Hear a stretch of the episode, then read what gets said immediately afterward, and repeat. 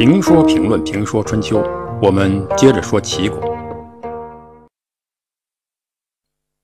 齐桓公存行就位，大大提高了他的国际威望。但是，要真正成为霸主，必须找高手过招，必须打败一个强硬的对手。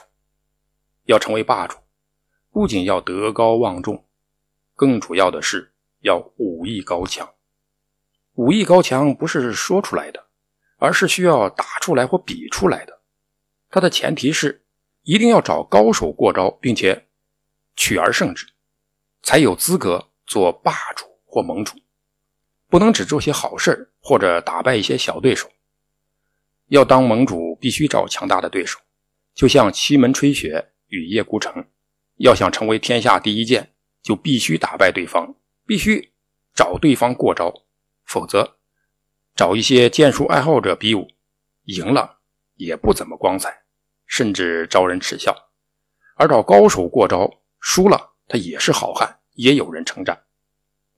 你的级别要由你的对手衡量，你强不强大，也要看你的对手有多强大。齐桓公要想成就霸业，不仅要把齐国治理的民富国强、兵精将广，而且要威服强硬的对手。让周天子家里最不听话的主要听话，让家外最强的对手屈服，才有资格做家里的老大。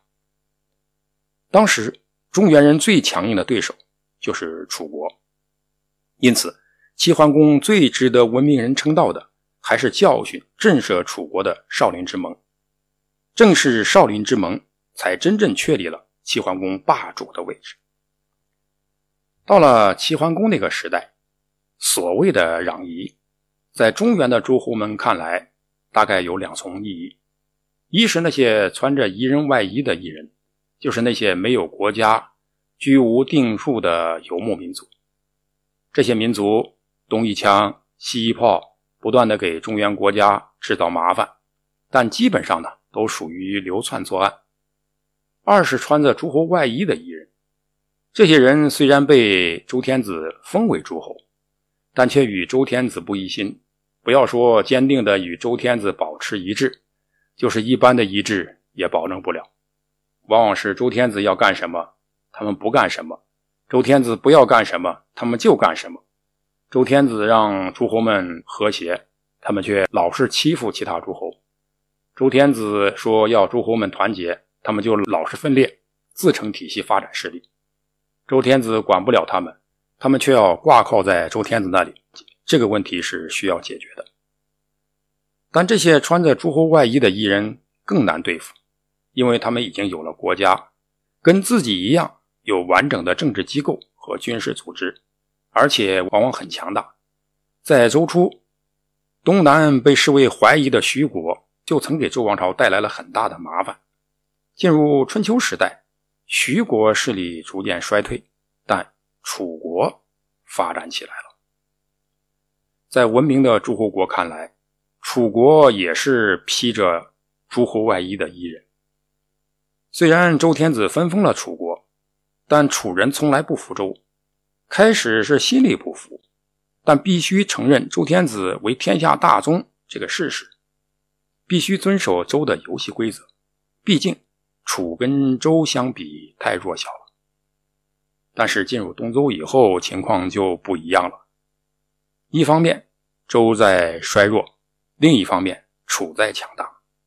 正是在西周末年与东周初年，楚国经过几代人的努力，从汉水边的一个小国，逐渐控制了汉水流域，然后又发展到长江以南，控制了长江中游的广大地区。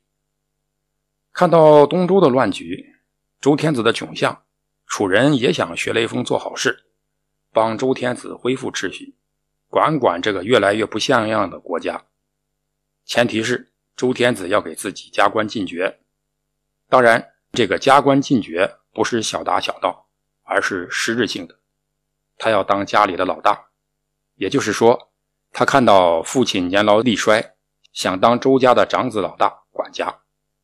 但是对于周天子来说，楚国不仅是庶子，简直就是野孩子。过去就不怎么把天子放在眼里，自己在外面混，现在想回家当老大，门都没有。所以拒绝了楚人的要求。但是楚国发展了，已经不是一个小国了，占有了江汉一带的广大土地，有资本了。你不封我，我就彻底不跟你玩了。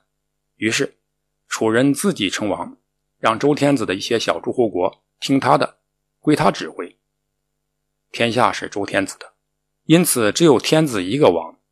楚人称王，并且争夺周天子分封的诸侯国向楚国进贡，这就是对周天子的挑战，对周文明秩序的挑战。因此，应当讨伐。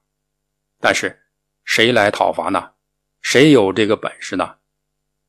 该讨伐的楚国一天天壮大，从汉水流域逐渐北上，灭了申国、邓国。也就是今天南阳和邓州一带的两个国家，然后又灭了淮河边的西国，进入淮河流域，从淮河流域向汝河流域吞食，威胁蔡国，由不跟你玩变成找你玩了，玩着玩着就把你的玩成他的了。这个势头是要有人来阻止的，这就要看齐桓公的了。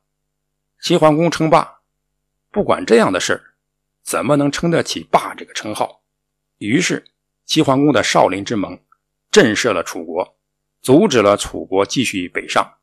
这一事件成为齐桓公最风光、最长中原秩序的行为。但这一行动看起来却是由一起家务事引起的偶然的动作。